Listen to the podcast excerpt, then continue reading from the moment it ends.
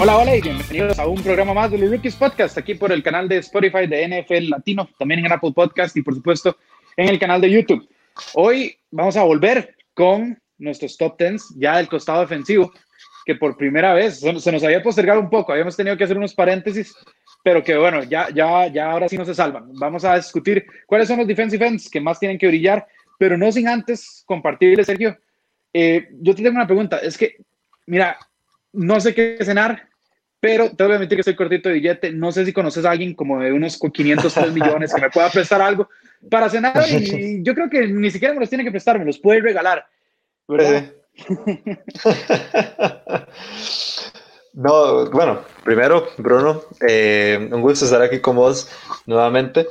Yo, yo pregunté, yo pregunté que si íbamos a dedicar o si íbamos a postergar un poco más estos tops por todo lo que había pasado esta semana, porque yo creo que que en estos momentos en donde no hay fútbol americano ni nada, ni nada por el estilo, este tipo de noticias, como la que pues ahora mencionaba eh, Bruno, pero ahora más específico como la que sucedió con Patrick Mahomes, o sea, e, estremece no solo a la NFL, sino al deporte en general, ¿verdad? O sea, eh, nosotros estamos acostumbrados de contratos que no sobrepasan los cinco años en la liga, en especial cuando es un deporte en donde o sea, el contrato de Patrick Mahomes es de 10 años. Hay infinidad de jugadores en la NFL que duran menos de eso, que la carrera de ellos menos que eso. Y jugadores buenos, ¿verdad? Jugadores que tienen calidad, pero que por una otra razón simplemente se pierden en el camino o bajan su, pues, su rendimiento y pues finalmente terminan con una, con una, con una carrera de menos de, de 10 años. Pues ahora más bien pues vamos a ver a, Patrick Mahomes en los Kansas City Chiefs por los próximos 12 años, ¿verdad? Yo voy a tener 34 eh, años cuando, cuando Patrick Mahomes eh, termine su contrato, vos vas a tener 35. O sea, vamos, vamos, a, vamos a tener muchas cosas, ¿verdad? O sea, en 12 años van a pasar demasiadas cosas. Entonces, eh, es un tema pues interesante. Lo vamos a hablar un, poco, un poquito antes de empezar los, los, los tops, pero pero a mí me pareció eh, o me sorprendió de sobremanera todo esto que pasó con Patrick Mahomes, porque vamos a ver, yo me imaginaba que Patrick Mahomes iba a ser el primer jugador que, le iban a pagar más de 40 millones, o sea, era fijo, cantado, que eso iba a ocurrir.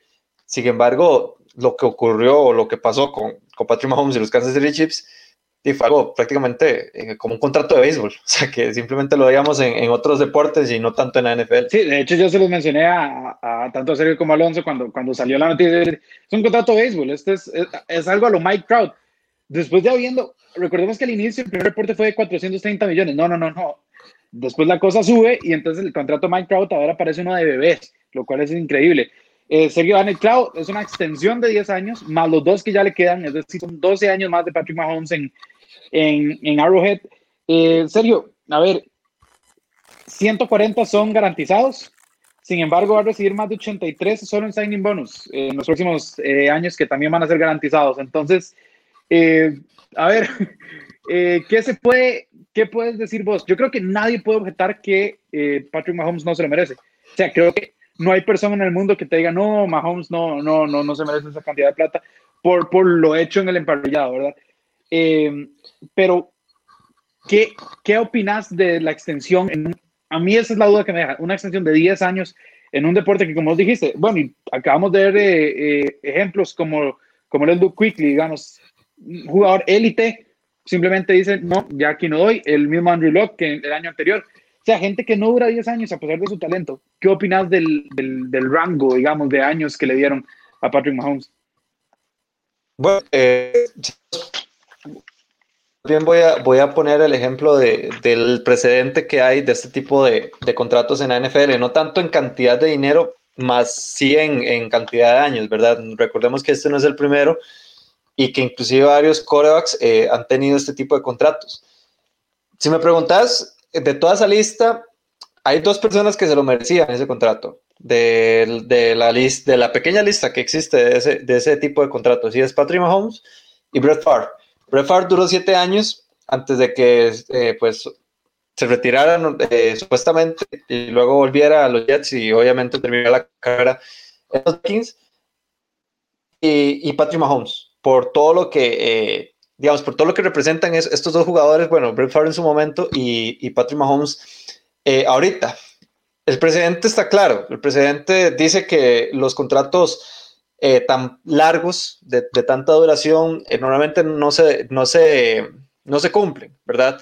E inclusive, eh, si nos vamos así, que en el caso de Drew Bledsoe, él firmó un contrato de 10 años y solo, y solo jugó uno de esos, porque luego llegó Tom Brady a los Patriotas y ya sabemos cómo fue. Eso, pero es que también está esa, parte. Yo sí veo a un Patrick Mahomes llegando a los 40 años a la NFL. No sabemos qué es lo que va a pasar con, con Patrick Mahomes y pues obviamente, o sea, eh, tan siquiera estos 12 años que, que, van a suceder o que van a acontecer en la carrera de, de Patrick Mahomes, no sabemos qué va, qué va a ocurrir en esos 12 años. Pero yo veo a Patrick Mahomes como un coreback duradero, cosa que, por ejemplo, si me preguntas, yo no lo veo en un coreback como Lamar Jackson o no lo veo como en un coreback como Sean Watson, que eh, pues obviamente por el tipo de, de, de corebacks que son, eh, tienden a, pues, a golpearse más y pues obviamente eso los hace menos duraderos dentro de la NFL. Eh, me parece que hicieron, o más bien el front office de, Kansas City Chiefs hizo un tema eh, bastante interesante con el contrato de, de, de, Patrick Mahomes, porque de hecho los invito a leer los últimos pensamientos de Alonso Solano, porque ahí, es, ahí explica exactamente por qué fue una buena, una buena decisión extenderlo por tantos años a Patrick Mahomes, porque esta cantidad o esta gran cantidad de dinero que va a recibir eh, pues este Cora en, los en la próxima década prácticamente, pues obviamente se va a contrarrestar con el aumento en el tope salarial que siempre va en, en, en cada temporada, ¿verdad? Entonces, eh, eso siempre va a ayudar a, eh, a, a, la, digamos, a la franquicia a poder solventar o a poder hacer el, el, el contrato pues más factible, ¿verdad? Y que, no, y que no pegue tanto o que no afecte tanto con ese tema de, del tope.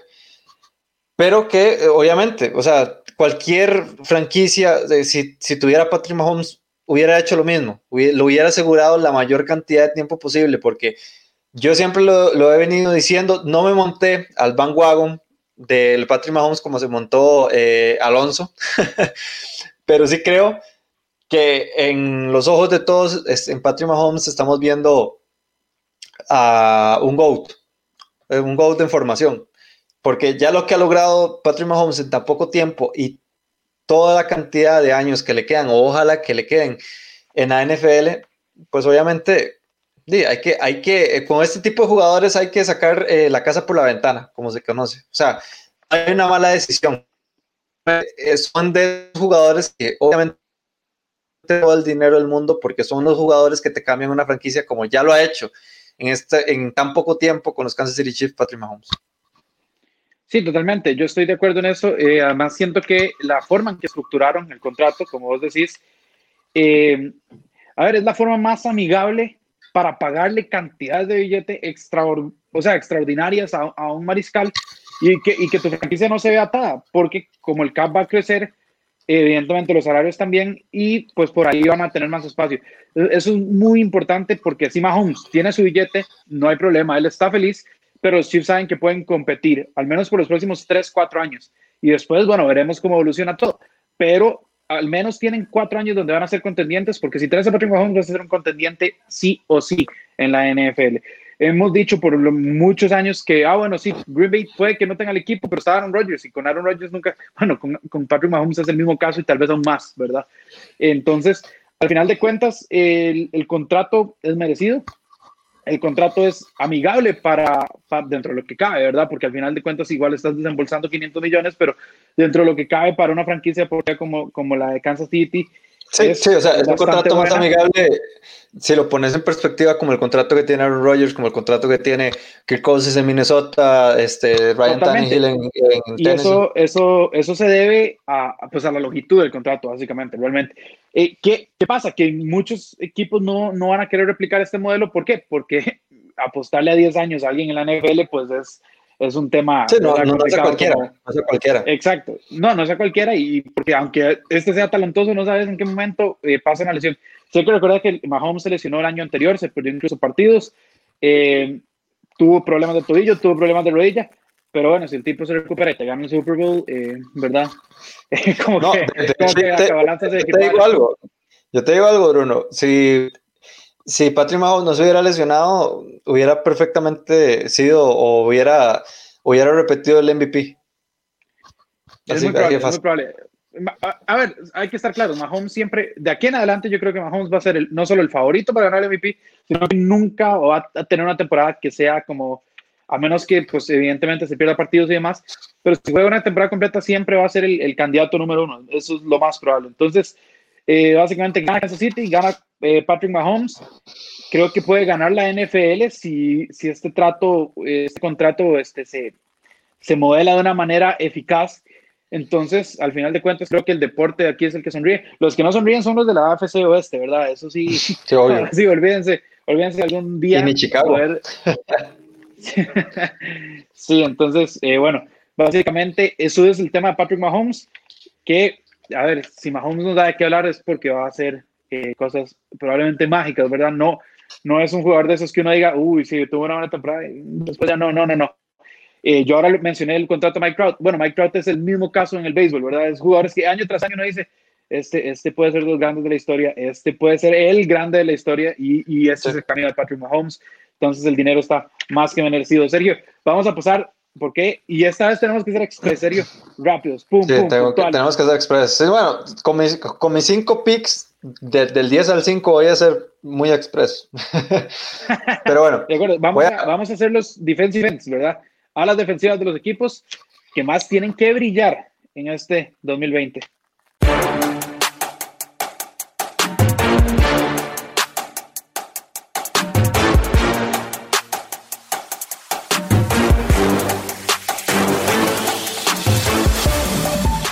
Pues bueno, con mi número 10, eh, yo voy con un rookie. De hecho, voy a hacer el spoiler de una vez. Mis dos primeros son rookies y el primero va a ser uno que poco se ha escuchado, poco se ha escuchado de, él en el draft, pero me parece que es un muy buena, eh, o sea, muy buen pick ponerlo en el 10 a AJ Peneza, el eh, defensive end, también, bueno, pues obviamente estamos haciendo los defensive end de eh, los Buffalo Bills, o nuevo defensive end de los Buffalo Bills. ¿Por qué necesita tener éxito este muchacho? Primero, porque fue una ronda muy alta, fue una ronda 22, bueno, o sea, no, no tan alta, pero sí, al ser primera ronda, pues obviamente te condicionas a, a, rendir, ¿verdad? Eh, pues ya prácticamente, ¿verdad? de, de, buenas a primeras.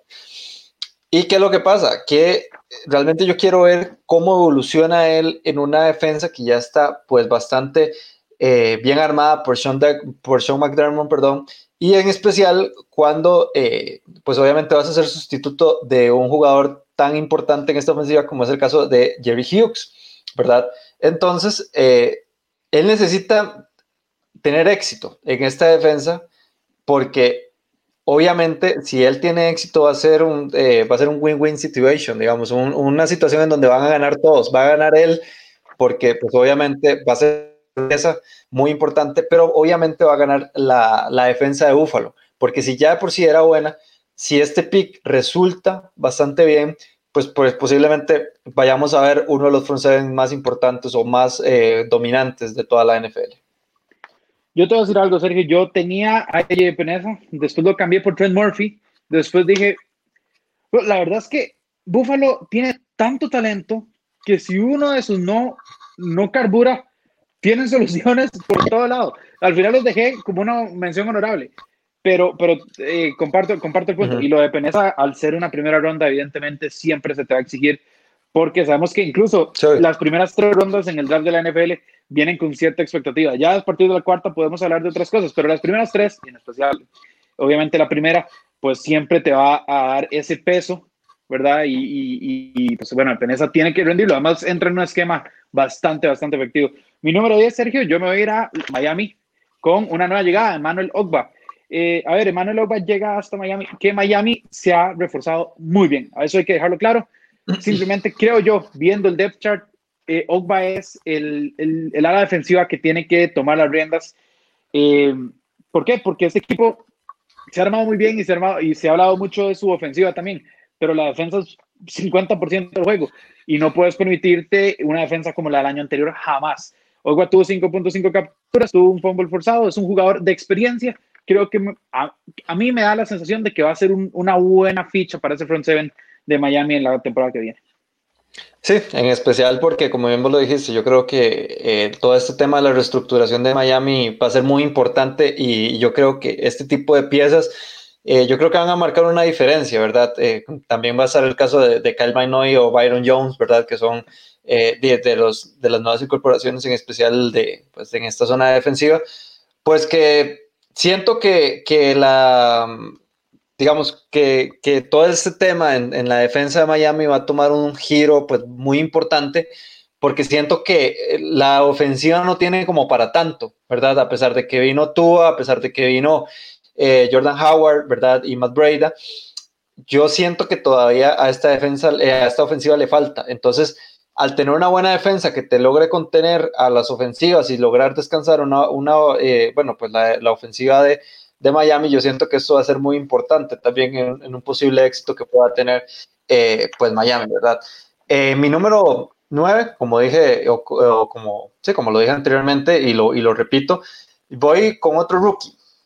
Con otro rookie de un equipo que no se sabe cómo se va a llamar para el próximo mes, ¿verdad? Por todo este tema de la, de, de la disputa racial y todo este tema social que está pues aconteciendo en Estados Unidos, pero por el momento vamos a llamarlo a los Washington Redskins. Si están escuchando esto, posiblemente en septiembre ya no se llame así, pero bueno, en, el, eh, en este voy con mi número 9, pues obviamente con Chase Young, el defensive end, el pick número 2 de este draft 2020.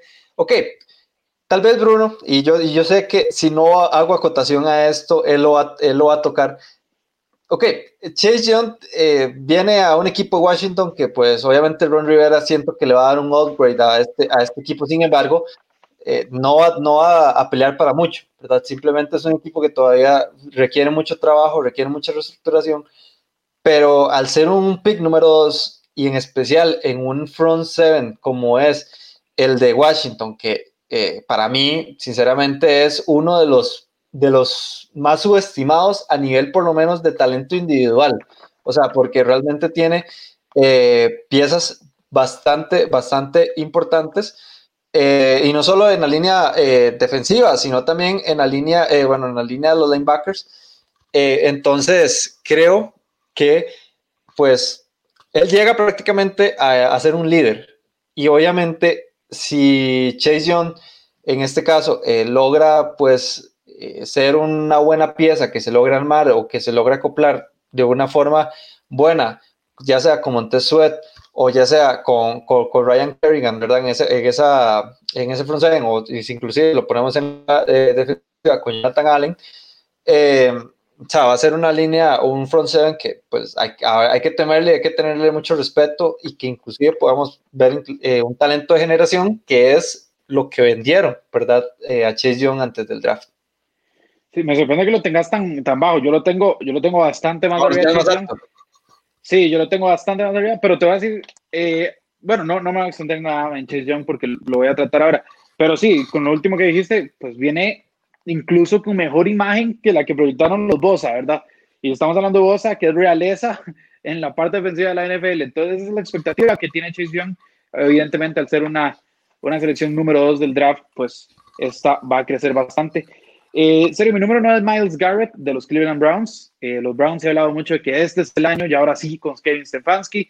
Recordemos que Kevin Stefanski es de corte ofensivo y que los Browns tienen una gran ofensiva, pero en cuanto a la defensiva, eh, no hay nadie en ese front seven que pueda hacer lo que hace Miles Garrett. Es decir, Miles Garrett tiene que evitar conflictos con Mason Rudolph, tiene que evitar conflictos con cualquier persona de la NFL, simplemente tiene que dedicarse a ir y cazar mariscales. Tuvo 10 capturas, 2 fumbles forzados, 18 golpes al mariscal de campo. Es un tipo que, a ver, cuando definimos playmaker, alguien que puede sacarse jugadas de la nada, Miles Garrett es uno de ellos.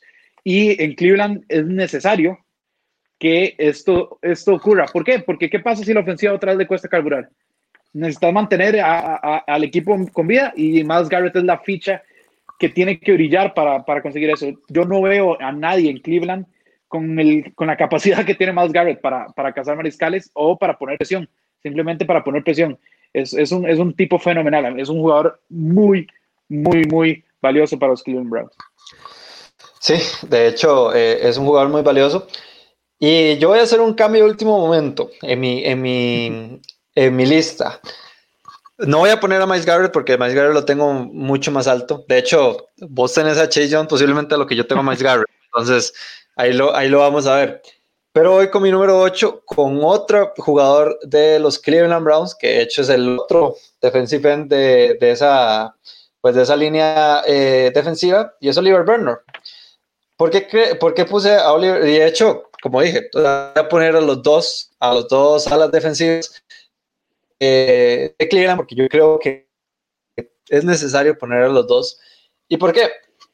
Porque las expectativas de Oliver Vernon cuando llegó a este equipo eran muy altas. Eran, eran, eran muy altas porque obviamente con los, con los New York Giants en especial eh, había tenido unas temporadas bastante, bastante pues, positivas y era un jugador constante, ¿verdad? Era un jugador que no, que no, o, que no haya tenido una temporada en, en, en, Nueva York de menos de seis capturas, cosa que pues obviamente no lo voy a vender como, como un jugador, eh, como, o como una pieza, o como la primera pieza de tu, de tu línea defensiva, pero obviamente un jugador que te, que te genera ese tipo de, de, o esa cantidad de sacks y también una buena cantidad de tackles, pues obviamente es un jugador que rinde bastante, ¿verdad?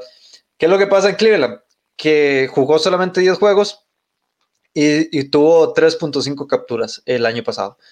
Ok, y este año eh, ya le renovaron el contrato y todo lo demás, y yo siento que este es de esos, de esos jugadores que pues, obviamente se necesitan que mejoren y que tengan éxito en esta defensa, Sí, Cleveland quiere carburar y Cleveland quiere ser lo que pues obviamente se espera, ¿verdad? Con todo el talento que lo rodea, ya sea eh, por nombres o todo lo demás, pero estos son de, esos jugadores, además de Miles Garrett, eh, que tienen que rendir, en especial en, especial en este, en este de Cleveland.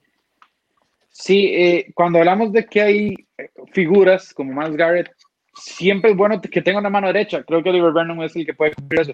Lo vimos hace un par de años cuando eh, Damo con su surgió como la mano derecha de Aaron Donald y demás. Entonces, el, el, hecho de tener una distracción le ayuda tanto a Miles Garrett como le puede ayudar al mismo Oliver Vernon, aprovechando que Miles Garrett lleva mucha referencia de la línea ofensiva. Entonces, es un buen pick, me gusta. Yo voy con mi número 8, que es eh, Frank Clark de los Kansas City Chiefs. Sergio, eh, los números de Frank Clark no son, a ver, no son de esos brillantes que uno diga, uy, este tipo la rompió toda. Solo tuvo 5.5 capturas, tuvo un fumble forzado, golpeó el quarterback 11 veces. Pero ¿qué pasa? Que Frank Clark en los partidos importantes, preguntémosle a Tennessee, preguntémosle a quien sea que se haya topado eh, Kansas City en, en, en, en la postemporada, Frank Clark brilló. ¿Por qué? Porque es lo que Frank Clark hace. Hemos hablado de que Patrick Mahomes aquí, que Tyreek Hill allá, que eh, Travis Kelsey, y eh, todo lo que, lo que conlleva la ofensiva imparable que tiene Kansas City Chiefs. Pero del otro lado, si hablamos de una figura que tuvo en, el front seven, ¿verdad? Porque si hablamos de una figura en general, creo que nos iríamos más por Tyron Matthew, pero en el front seven, si alguien eh, realmente sobresalió, fue la figura de Frank Clark en ese, en, ese, en ese equipo. Y creo que es la cara de la línea defensiva, también con Chris Jones, pero, pero creo que es Frank Clark el, ese capitán, digamos, que, que vos tenés que referenciar, porque si no, te puede hacer mucho daño. Y creo que para que Kansas City repita eh, un viaje al Super Bowl, Frank Clark va a tener que tener una temporada bastante, bastante buena. Sí, este, yo personalmente, cuando llegó Frank Clark la temporada pasada, recordemos que él venía de, Seattle, yo, yo lo había criticado mucho, yo realmente no le tenía tanta confianza a Frank Clark porque el equipo de, Kansas City dio una primera ronda a, a, Seattle para, para podérselo llevar, ¿verdad? Entonces, y en especial cuando tenías ya a Chris Jones y a Justin Houston en su momento, antes de que se fuera este, a Houston. Entonces realmente yo no, yo no, no noté como o no sentí la necesidad de hacer este, este tipo de movimientos. Sin embargo, como bien vos lo dijiste, eh, Frank Clark no fue un jugador que, que fuera tu principal arma a nivel defensivo.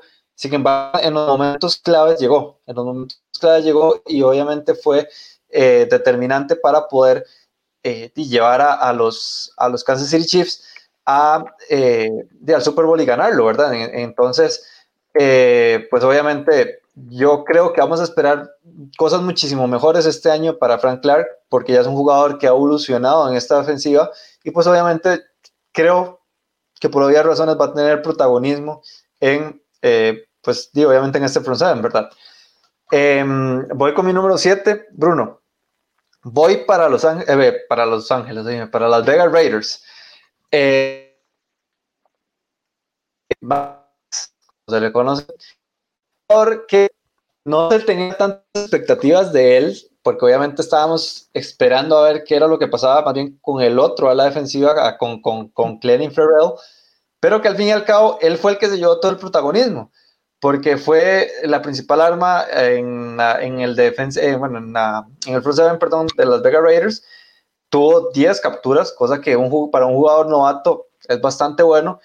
¿Y por qué necesita tener éxito? Porque también este es un equipo en reconstrucción. Este es un equipo que, como bien hablábamos anteriormente en la primera parte del podcast, ok, estás en una división en donde te vas a topar a Patrick Mahomes dos veces al año donde te vas a topar a una ofensiva, bueno, un equipo de, eh, de Denver que se armó hasta los dientes y ni qué decir de los, eh, de los Ángeles Chargers que tienen un equipo con bastante talento.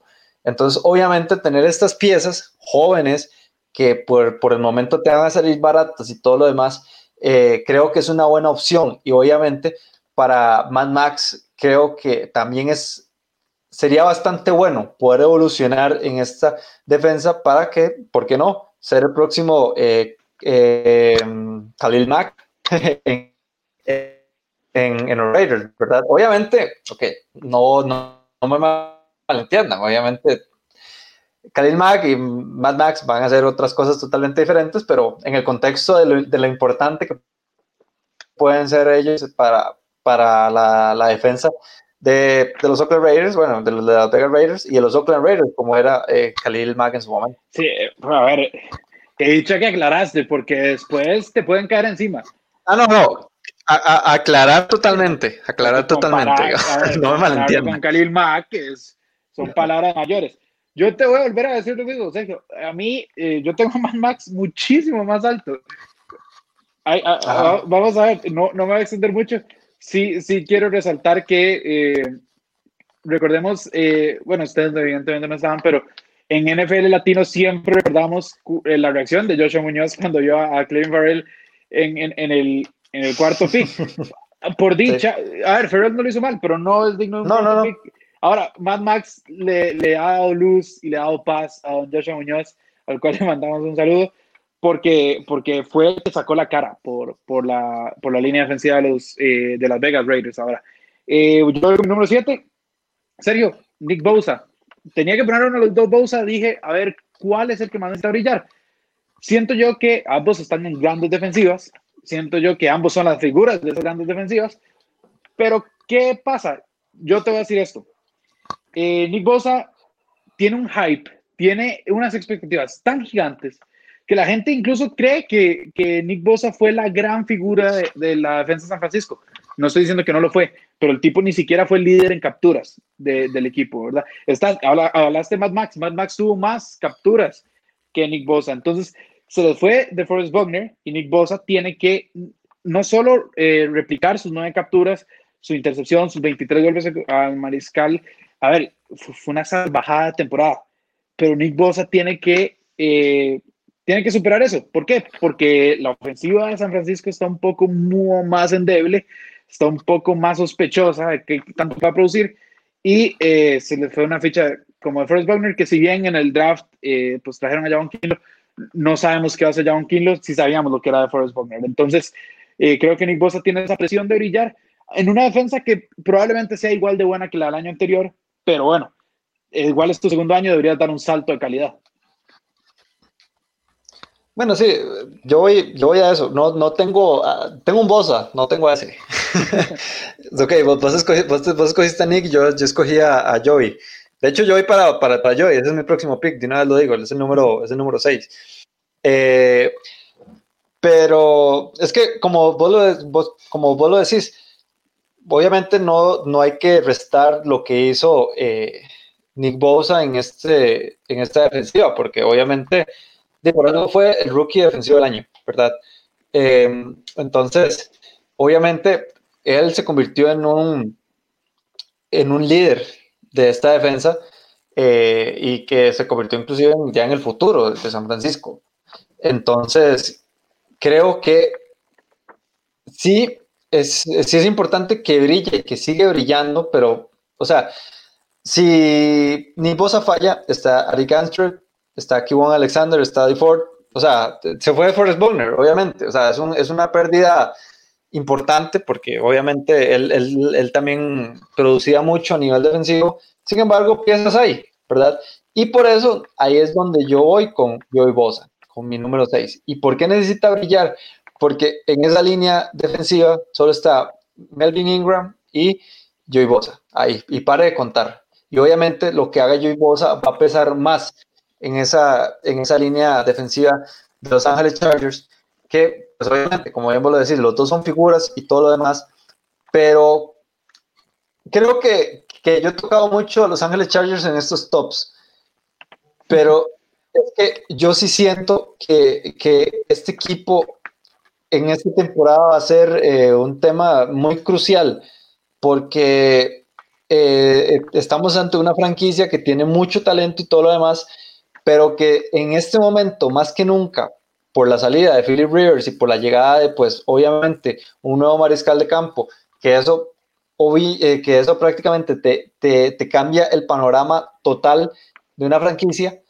Entonces, este tipo de figuras, como Joey Bosa, como, pues, eh, Keenan Allen y etcétera, en, ya en el, en el sector ofensivo, pero este tipo de piezas son las que se tienen que levantar, son las que tienen que seguir en ese nivel, en ese buen nivel, y obviamente necesitan ser exitosas para que también se pueda acompañar ante un desarrollo de un core, pues que en este momento va a entrar novato, eh, como es el caso de Justin Herbert, ¿verdad?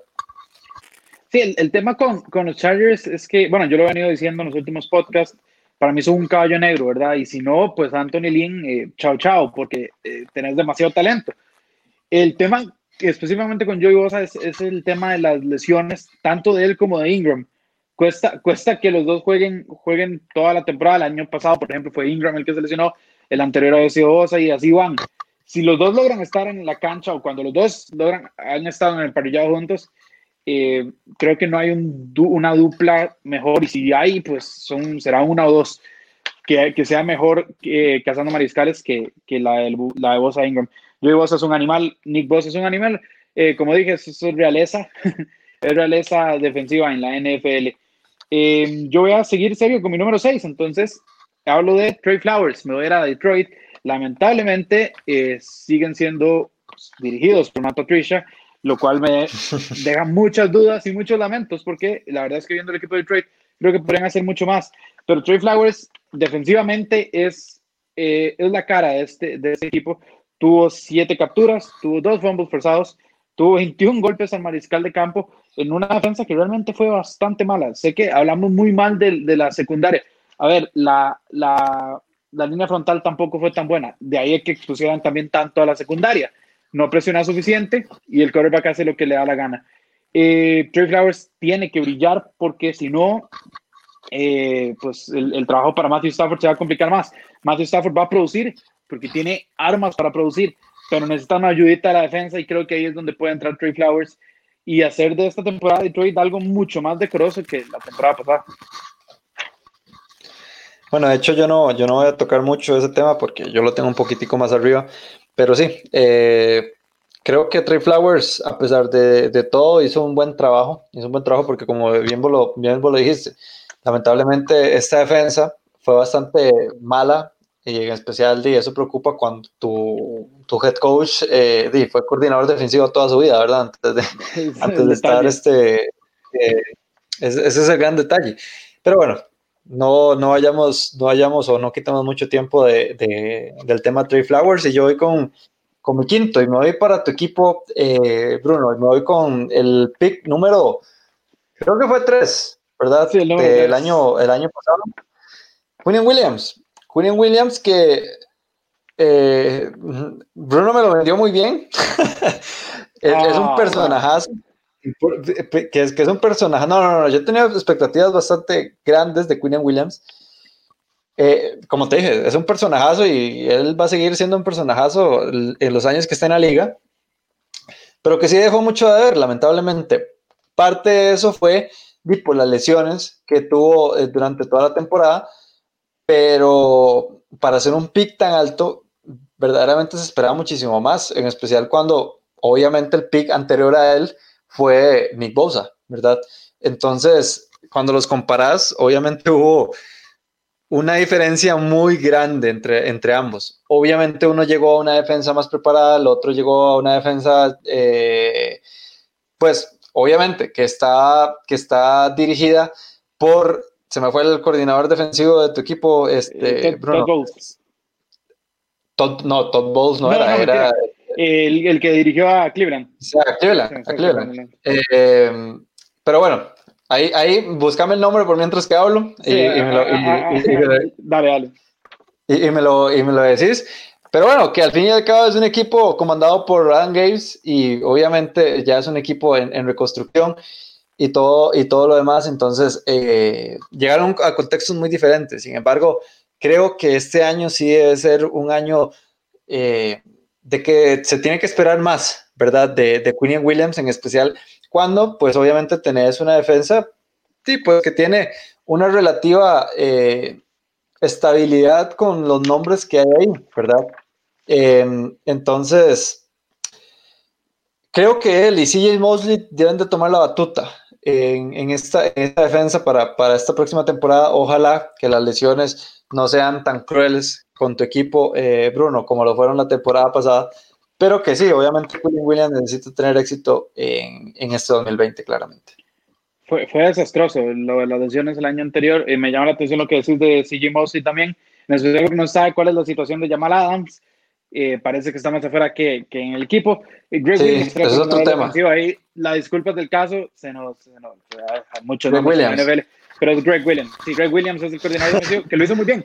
Ahora, yo sí te voy a decir algo serio. Hay que recordar que la defensa de los New York Jets fue la segunda mejor por tierra. Es decir, el, bloqueo de espacios estuvo ahí y pues, evidentemente Kevin Williams fue parte de eso.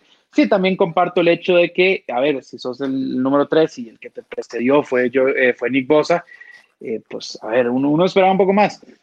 Pero eh, son los New York Jets, ¿qué te puedo decir?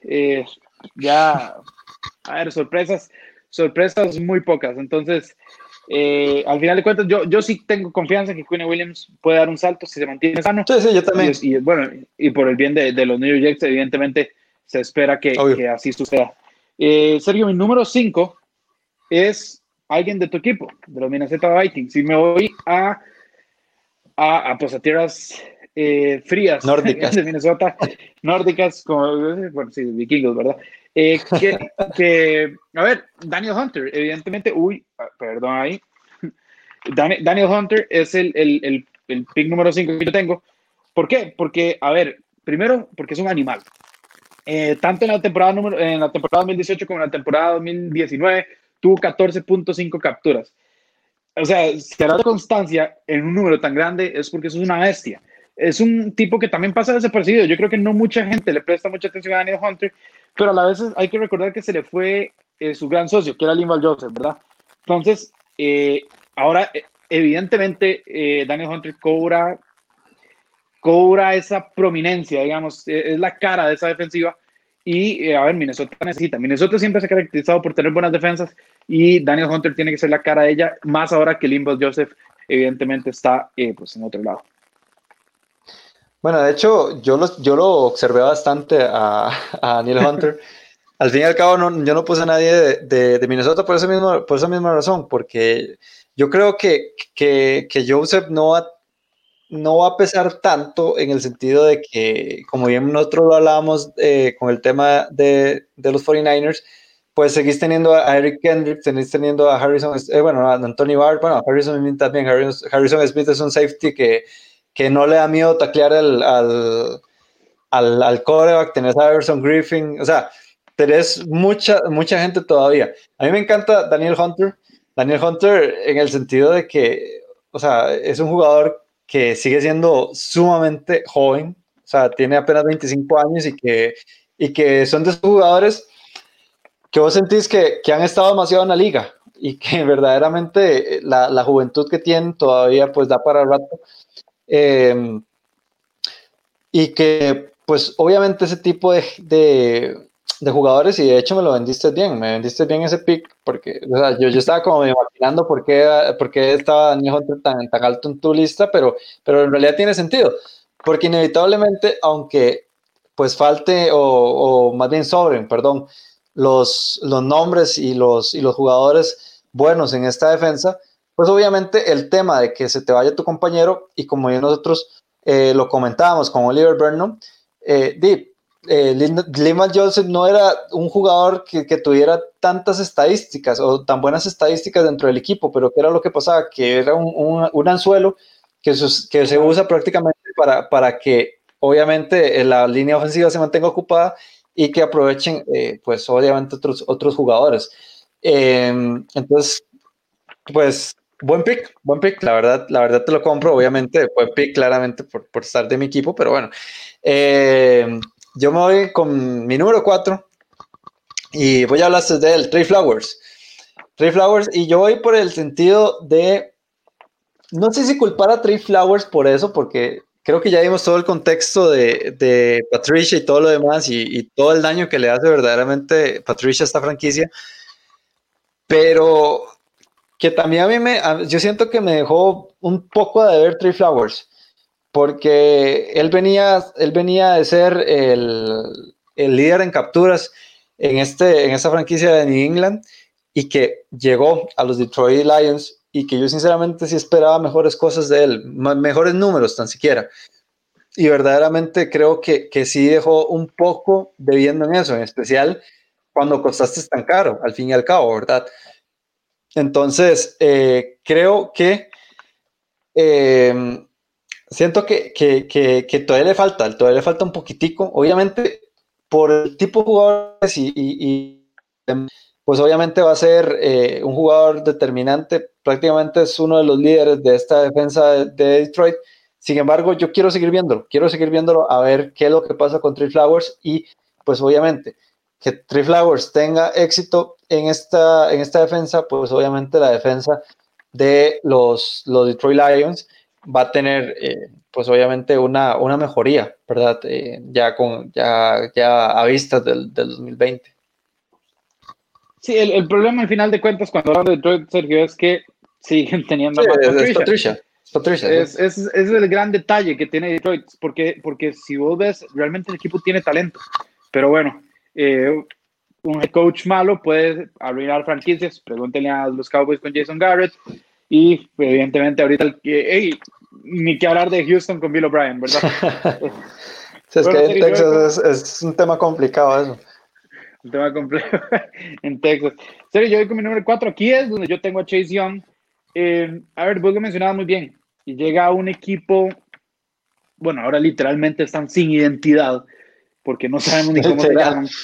Pero, pero al final de cuentas es un equipo que eh, no apostará mucho, que a pesar de que tiene una gran defensiva, su ofensiva es tan mala que ni siquiera la buena defensiva puede hacer algo. Estamos hablando de que hemos visto defensivas cargar equipos a, a la postemporada, lo vimos con Chicago hace un par de años. El año anterior, pues, bueno, mismo San Francisco, aunque tenía una ofensiva buena, te, su defensiva fue la que cargó el mayor peso. Eh, con Washington, a pesar de tener una gran defensiva, eh, terminaron con el pick número 2 del draft. Así, sí, o sea, eh, cargan, o sea, esa, esa, defensa carga a un equipo de cuatro victorias. Ese es el problema. Es, ese es el gran detalle. Y ahora llega Chase Young y como dije, este tipo viene con expectativas más altas que los Bosa, es más rápido incluso que los Bosa, lo cual es mucho decir para esa posición. es, a ver, es un tren. Eh, cuando hablamos de Chase Young, estamos hablando de un talento generacional. Entonces, evidentemente, tenés que tener esa presión de brillar, porque además fuiste la selección número dos y vas con Ron Rivera, que es un gran entrenador en jefe en el costado defensivo. Entonces, eh, si vos estás ahí apoyado por Rivera, apoyado porque tenés a Montesuet, apoyado porque tenés a Ryan Kerrigan, eh, pues tenés todas las oportunidades de brillar y tenés que hacerlo. Tenés que hacerlo porque tenés que probar que fuiste eh, pues, digno de una selección número dos global. Sí, de hecho, no, no, no tengo más que agregar. Realmente creo que, que, que John viene con expectativas muy altas a pesar del equipo donde terminó y que, pues obviamente, si sale bien esta, eh, pues esta apuesta en Washington, sí, vamos a tener un talento generacional, como, como, como lo dije, porque a como lo venden o a como, como lo vendieron antes del draft, eh, él antes de Joe Burrow era la selección número uno, pero cantadísima. Y al fin y al, fin y al cabo terminó siendo la selección número dos. Entonces, eh, no, no hubo tanta diferencia al respecto. Entonces, obviamente, vamos a esperar cosas de, de, de Jones, por lo menos eh, en un futuro no, no, muy lejano. Ok, para mi tercer pick, ya entramos en el, en el top 3.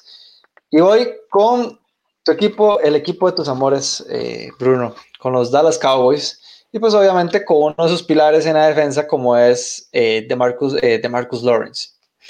DeMarcus Lawrence firmó un contrato muy pesado el año pasado en, en Dallas. Eh, Jerry Jones ahí sacó, sacó la cartera, pero que al final no, no rindió como verdaderamente se esperaba, ¿verdad? Venía de dos temporadas de más de 10 capturas y el año pasado tuvo 5 apenas. Eh, entonces, pues obviamente dice que tuvo un bajón eh, de Marcus Lawrence en, en, este equipo y lo peor de todo fue que no fue ni por lesión ni por nada. Él jugó los 16 partidos y lo jugó como titular, los inició y, y todo lo demás. ¿Qué es lo que pasa? Que lo pongo número 3 por todo lo que hemos venido hablando también de, de, de los Dallas Cowboys en todas estas semanas. Eh, viene head coach nuevo, viene pues una identidad nueva y vienen jugadores nuevos de bastante calidad. Y obviamente Dallas sigue teniendo una de las mejores defensas de la liga, me atrevo a decir, y que parte del éxito que llega a tener Dallas de no terminar con un récord de 500 y poder clasificar a los playoffs, va claramente a ir por un de Marcus Lawrence que al fin y al cabo es sin duda alguna la, o la principal arma en, esa, en ese front después de Electro Rest. Sí, el tema de los Cowboys para mí es una incógnita porque no sabemos cómo van a reaccionar a al fin estar sin Jason Garrett. Evidentemente esto siempre lo atamos un poco más al, al, lado, eh, pues tal vez ofensivo, pero la realidad es que Mark Lawrence tuvo un descenso orgánico, es, es, eso es lo que llama la atención. Como vos decís, juega los 16 partidos, está sano, da, a ver, Dallas tiene una buena defensa en, en, en cuanto al roster se refiere, y, y llama la atención el, el, el bajón. Eh, yo no tengo a Marcus Lawrence, no tengo a nadie de Dallas. Sí, sí, sí, sí compro tu argumento que además el contrato que le dieron eh, después de esta temporada puede llegar a ser un poco preocupante, ¿verdad? Decir como, hey, a ver, no, nos, nos pudimos haber ido muy, muy rápido aquí con este contratito y ahora, y ahora qué hacemos. Pero al final de cuentas yo creo que Marcus Lawrence tiene el talento para rebotar de una mala temporada. Vamos a ver qué sucede con Dallas. Dallas eh, literalmente es una incógnita, es un signo de pregunta viniendo a esta temporada. Eh, entonces, bueno, vamos, vamos a ver qué sucede. serio, mi número 3 no es un nombre que uno diga, ah, el, el defensive end de este. No, no, no. es un nombre que de hecho pasa muy desapercibido y es el de John, el de John Simon, el defensive end de los New England Patriots. ¿Qué pasa? ¿Por qué lo tengo tan alto? Bueno, primero porque hizo un poco de todo. Mira, mira las estadísticas que tuvo en el año 2019. Tuvo cuatro capturas, no está muy allá, pero tiene siete golpes al mariscal, tiene cuatro pases desviados, es decir, lee muy bien al mariscal y, y pues interfiere en los pases, tiene un fumble forzado, tiene una intercepción y básicamente, Sergio, cuando vos ves el equipo de New England, eh, mucho se ha hablado de Cam Newton, pero al final de cuentas Cam Newton solo tiene a Julian Edelman, no sabemos cómo está el hombro de Cam Newton, no sabemos la salud de Cam Newton y sabemos que mucho de lo que puede hacer New England va por el costado defensivo. Y en este front seven creo que no hay nadie que haya sido más productivo que John Simon. Y creo que es alguien que tal vez su nombre no, no brilla mucho, pero es alguien que hace de todo un poco y que puede ser la cara de esta de este front seven. Sabemos que más allá, un poquito más atrás en la línea de apoyadores está Donta Hightower y demás, y que la tienen una, una secundaria bastante experimentada, pero sin embargo todavía puede rendir. Pero en el front seven creo que no hay nadie como John Simon. Eh, podemos hablar de Chase Winovich, vamos a ver qué, qué trae eh, en su segundo año, pero para mí John Simon, como hace tanto de todo, lo de los cuatro pasos desviados para mí es fenomenal. ¿Por qué? Porque significa que sabe leer lo que un quarterback quiere hacer. Y eso es algo vital para cualquier línea, eh, línea defensiva. Decirle al quarterback, hey, tal vez no te llegue a cazar, tal vez no te llegue a golpear, pero te estoy leyendo. Lo que hagas, yo ya lo veo venir. Entonces, es un, un tema muy preocupante para un mariscal rival y creo que John Simon es, es esa ficha que, que, tiene que brillar para que New England y esa línea defensiva pues carbure bastante. Bueno, que te soy sincero. mientras, mientras, vos decías las estadísticas, yo lo estaba buscando porque no sabía quién era. Eh, pero bueno, eh, es que, ¿qué es lo que pasa con, con la defensa de, de, de New England? Que, que todos los reflectores de la llave de esa secundaria con Gilmore y con los, y con los gemelos McCarthy, y que poco se habla después de la salida de Trey Flowers eh, de este equipo, ¿verdad? O sea, más allá de, pues, de Onda Hightower. Pero, pero de hecho sí, me, me, parece como bastante, bastante bien lo que vos, lo que vos estás este, tocando, el tema de que, pues es, pues vamos a ver, es, es un coreo que sí lee bastante bien, eh, digamos, las jugadas de, un, de un coreback. Eh, obviamente, como bien, lo como bien vos lo decías, ok, un pase, un pase pues desviado no significa una intercepción, o tal vez no tiene tanto impacto como una, como una intercepción, pero que al fin y al cabo es, es bastante importante porque eh, pues obviamente eso le da desconfianza a tu coreback, eso pues obviamente significan pases incompletos que en su, pues, en su defecto, en, una, eh, en un drive pueden ser prácticamente cruciales, ¿verdad? Pues obviamente estás perdiendo una, una, oportunidad y que, pues sí, ante la falta de talento verdaderamente en este front seven del, de New England, pues este tipo de piezas que uno, pues con costos conoce, eh, son, son las que tienen que, que, que, salir, porque al fin y al cabo así fue como salió Trey Flowers de, este, de, esta, de esta defensa. Así fue como salió Kyle Van de esta defensa. Entonces, eh, o sea, es el típico jugador de, de New England que, que espera ver si es una buena temporada y luego se va por nada a otra, a otra franquicia. Que por cierto, pues para que la gente también sepa quién no es, eh, bueno, para quien no sepa más bien quién es John Simon, bueno, sí, el hombre va a entrar con 30 años a esta temporada. Tampoco, tampoco es un jugador sí, de. Es, alguien de trayectoria ya. Exactamente, y, ya desde, desde 2013, pues bueno. Pero bueno, yo con mi número 2 voy con Miles Garrett. Pues bien, yo lo dije que lo iba a tener mucho más alto que vos, eh, Bruno. Y es que, sinceramente, porque a mí me encanta a mí me encanta verlo, o sea, desde que lo draftearon. Eh, o sea, eh, tal vez notas sobre la mayoría, ¿verdad? ¿Qué es lo que pasa con Miles Garrett? Que se ha quedado demostrado que es un jugador muy problemático y pues obviamente todo lo que pasó con el tema de con Pittsburgh y todo lo demás y es que eso ya no puede pasar. En especial cuando Miles Garrett prácticamente se convirtió en el líder de esta defensa. Él es la pieza más importante de todas y que yo creo que él debe actuar como tal.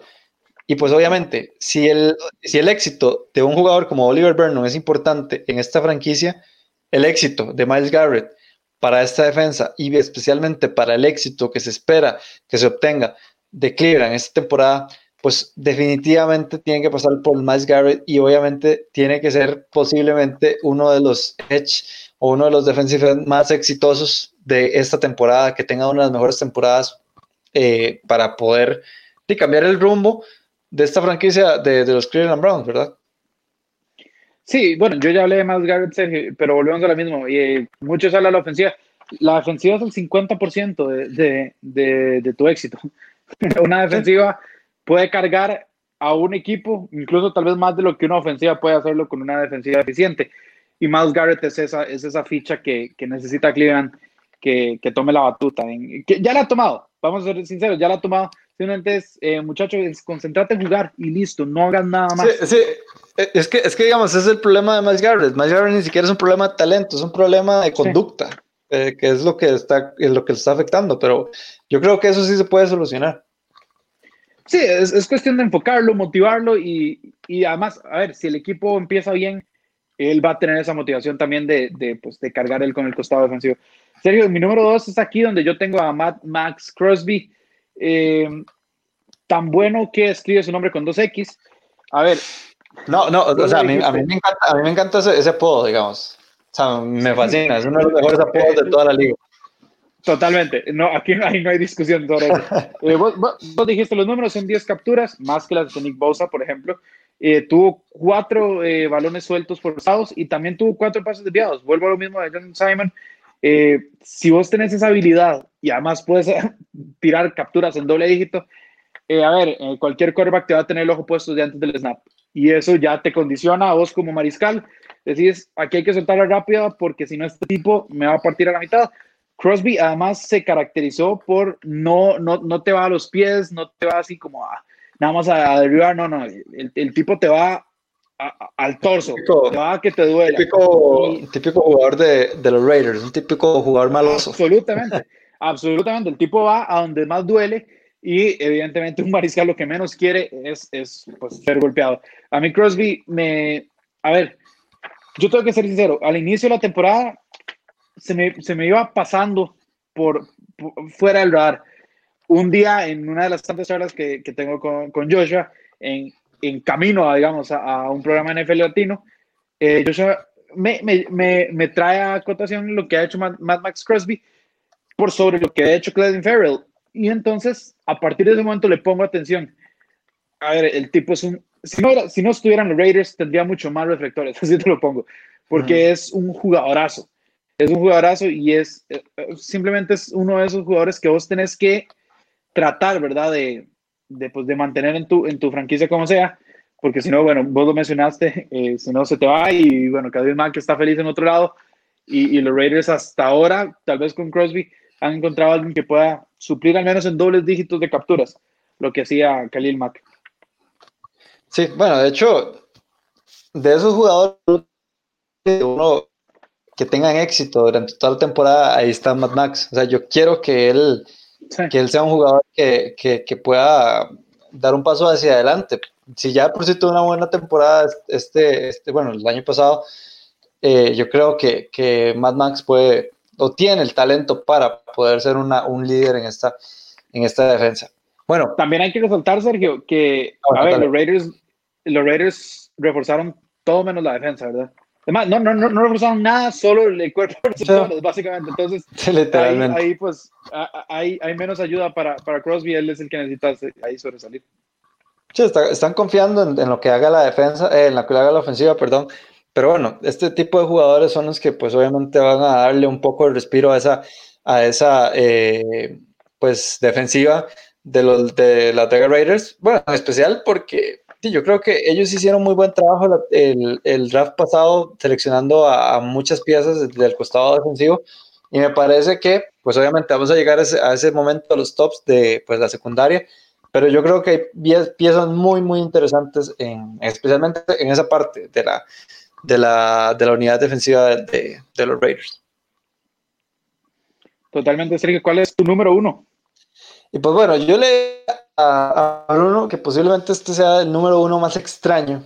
Que, que y de hecho es, es, estoy nervioso porque tengo como una sensación de que posiblemente tenemos el mismo número uno. Mira, me acaba de creo llegar el mismo pensamiento y puede, creo puede que ser, sí. Y, y, y, por qué, ¿Y por qué va a ser raro? Porque es el primer agente libre que yo creo que, que es número uno. Y es, ah, bueno, ya debe un clown. Ah, no, entonces no, uff, qué no, salvado. O sea, no. sinceramente, sinceramente estaba esperando que en algún momento de, de la lista vos me dijeras el nombre de Jadon Clowney. Pero Mira, es que yo pensé, creo. Te voy a ser sincero, lo pensé, pero dije, bueno, el, el tipo ni siquiera tiene equipo. Eh, entonces, sí, es, es ¿cómo que... va a brillar si no tiene equipo, verdad? Pero, pero, pero puedo entender por qué está en. ok, ok, digamos que, ok, él, puede ir al, a esto, a cualquiera de las 32 franquicias de la NFL que igual yo lo voy a poner de uno. ¿Y por qué? Porque, bueno, para empezar, él fue un pick número uno, ya en ese, pues ya alejado draft del 2014, pues ya, sí, ya se ve un poco lejos, ¿verdad? Cada vez se ve un poco más, pero que en ningún momento su carrera ha jugado como un pick número uno. Y que el hombre sigue buscando contratos grandes, al punto de que yo creo que es el último gran nombre que queda en esa lista de agentes libres en la NFL. Y yo creo que él se está resistiendo a que le paguen un contrato grande, cosa que si lo hacen con más razón lo voy a poner de número uno, porque él necesita demostrar lo que no ha hecho en los seis años de carrera que ha tenido, eh, ser, un, ser un número uno en tu equipo, porque en Seattle no lo fue, no, o sea, no, no fue ni el, o sea, posiblemente fue la peor temporada que ha tenido ya, ya un Clowney en, en su carrera según las estadísticas. Más allá de eh, la, pues, la temporada de novato que tuvo, ya que solo jugó cuatro, partidos, pero que sí, digamos, el tema de un Clowney es, amigo, sos un pick, o, o, sea, te vendes como un pick número uno, o sea, tenés que tener el talento para, ¿me entendés? ¿Y, y qué es lo que pasa? Ok, yo sí voy a apacar un poco el éxito que ha tenido Jadon Clowney o que tuvo Jadon Clowney en Houston por el tema de tener a JJ Watt a la par. Y di, obviamente, pues, cuando tu línea defensiva está pues ocupada manejando ese monstruo que es JJ Watt, pues obviamente vas a tener un poco más de facilidad para poder entrar a, atacar al, coreback, ¿me entendés? Obviamente, él también hacía el, tema de, lo que nosotros hablamos, del anzuelo y, y de poder, digamos, darle espacio a JJ Watt pero que sí, digamos, yo estoy 100% seguro que si J.J. Watt no estuviera en esa línea defensiva, le hubiera ido o su carrera hubiera sido igual o muy parecida a la de Seattle. Así te lo dejo. Y por eso te digo, o sea, es, e, es, el tema de que, de que, o sea, aunque, no, aunque sea un agente libre, la presión que él tiene por ser exitoso esta temporada, ya sea donde termine, porque, ok, de aquí a septiembre, lo más seguro es que va a tener un equipo. ¿Me entendés? Entonces, eh, o, en cualquier momento que se ponga o en cualquier lugar donde, donde esté, para mí va a ser el número uno por, ese, por esa razón, simplemente. No, yo, a ver, no, no, no puedo decir que no estoy de acuerdo porque lo estoy. Me lo vendiste súper bien. Yo no lo puse por el hecho de que esa gente libre. Ahora, si vos me decís, eh, es que donde sea que llegue, va a ser el, más, el, que más presión tenga que brillar, yo puedo decir, bueno, sí, la verdad es que eso es cierto así llegue a San Francisco, así llegue a Kansas City o así llegue a los Cincinnati Bengals, eh, ya el Clowney va a tener mucho, mucho que probar. Sin embargo, Sergio, eh, yo me fui con un nombre galáctico, un nombre que jugó con Jadavion Clowney y yo siento que el defensive end que más presión tiene para brillar en este 2020 es J.J. Watt. Ahora, no es discusión a su talento, es el tipo con... Ni siquiera hay que decir los números de J.J. Watt, uno sabe quién es J.J. Watt. Es el tipo con más capturas en los últimos 10 años en la NFL. Así de animales. Y hay que recordar que estuvo muchos de esos... Y lesionado, y lesionado. lesionado exacto. Este tipo, este tipo es un jugador legendario de época. ¿Qué pasa? Que su GM y su head coach es otro, no nadie, es, un inepto. Bill O'Brien es un inepto. ¿Qué hace? Lo deja sin absolutamente nadie que lo ayude. Si vos repasas ese front seven que tiene eh, Houston ahorita, ves que el segundo mejor jugador es Whitney Merciless, tal vez. A ver, el, el, el nivel que tiene J.J. Watt es tan superior a los demás y, y, este equipo de Houston está tan desarmado gracias a las obras de Bill O'Brien que puedo decir que el quarterback que más presión puede tener de brillar ahorita puede que sea de Sean Watson, precisamente porque si no, no hay nadie. Y en el costado ofensivo tiene que ser J.J. Watt, porque si no, Houston va a ser uno de los equipos más afectados. Y sabemos que si J.J. Watt está, a ver, J.J. Watt lesionado, te hizo capturas fundamentales contra Buffalo en, en, en la, en, la postemporada pasada. El tipo no podía mover. Dejó, el maíz, literal. Literalmente tenía atado a su cuerpo un, un, mecanismo para que él no pudiera mover un hombro que estaba a nada de dislocarse otra vez y que ya se había perdido bastantes partidos por dicha lesión de hombro. El tipo aún así logró dos capturas en ese partido. Eh, a ver, el, talento ya llegó a de supremo. Lo que pasa es que Bill O'Brien se ha encargado de eh, ponerle cuesta arriba su carrera, en, estas etapas de su carrera. Eh, el, el, el, nivel de J.J. Watt tiene que ser el mismo, pero tal vez incluso más, o al menos mantenerse sano, porque si no, Houston en serio va a sufrir. Y a ver, yo no quiero ver a Houston sufrir por Deshaun Watson y no quiero ver a Houston sufrir por JJ Watt, pero parece que su GM quiere verlo sufrir. Entonces, eh, a ver, JJ, yo no dudo de vos. Si, te, si, si estás sano, o sea, todo el dinero del mundo, a que vas a conseguir infinidad de capturas. Pero tenés que estar sano, viejo, y tenés esa presión porque, porque desgraciadamente tu, tu propio entrenador y tu propio gerente te pusieron en esa situación.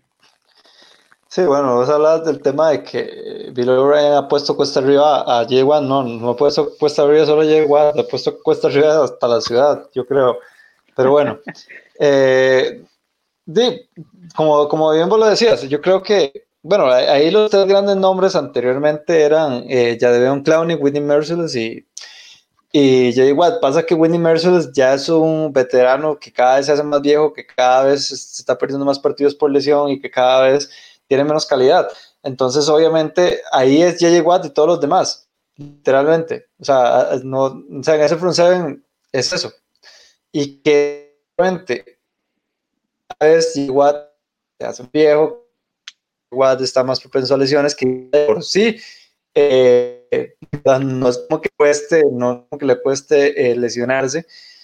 Y que, pues, obviamente, si ahorita los Houston Texas, porque al fin y al cabo es un equipo, es una franquicia que está peleando por, por otra vez llegar a los playoffs, eh, digo, obviamente este, este tipo de jugadores como JJ Watt, que hacen diferencia sobre el resto, pues obviamente tienen que seguir haciendo, ¿verdad?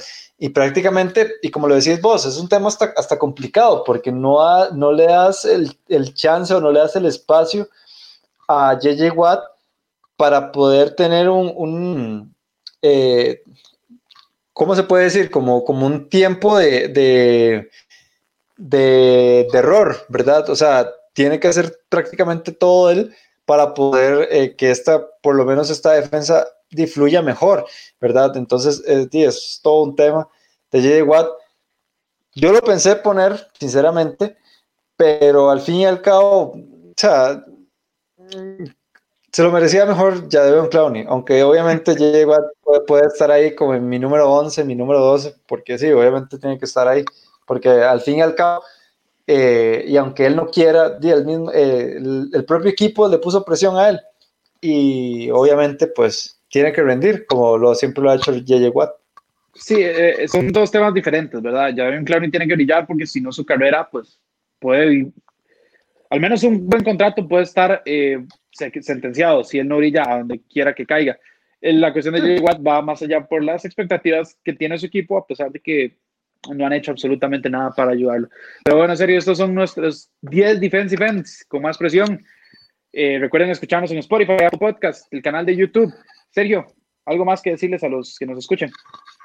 No, pues nada, que nos sigan eh, por arroba NFL Latino TV en Facebook, Instagram, Twitter, eh, en todo lado prácticamente, en YouTube también. Y pues nada, que se sigan cuidando, estén en casita, estén seguros. Como siempre lo digo y lo voy a seguir diciendo hasta que te termine esto, los queremos ver, los queremos tener con nosotros aquí y que les pase y que no les pase nada eh, para poder que nos acompañen eh, ya cuando empiece la, la próxima temporada o cuando vaya finalmente eh, pues fútbol americano, que es lo que tanto nos gusta hablar. Así es, ojalá, ojalá todo salga bien y la temporada pueda iniciar como Dios manda. Con esto nos despedimos, Sergio, hasta luego. Hasta luego, feliz semana.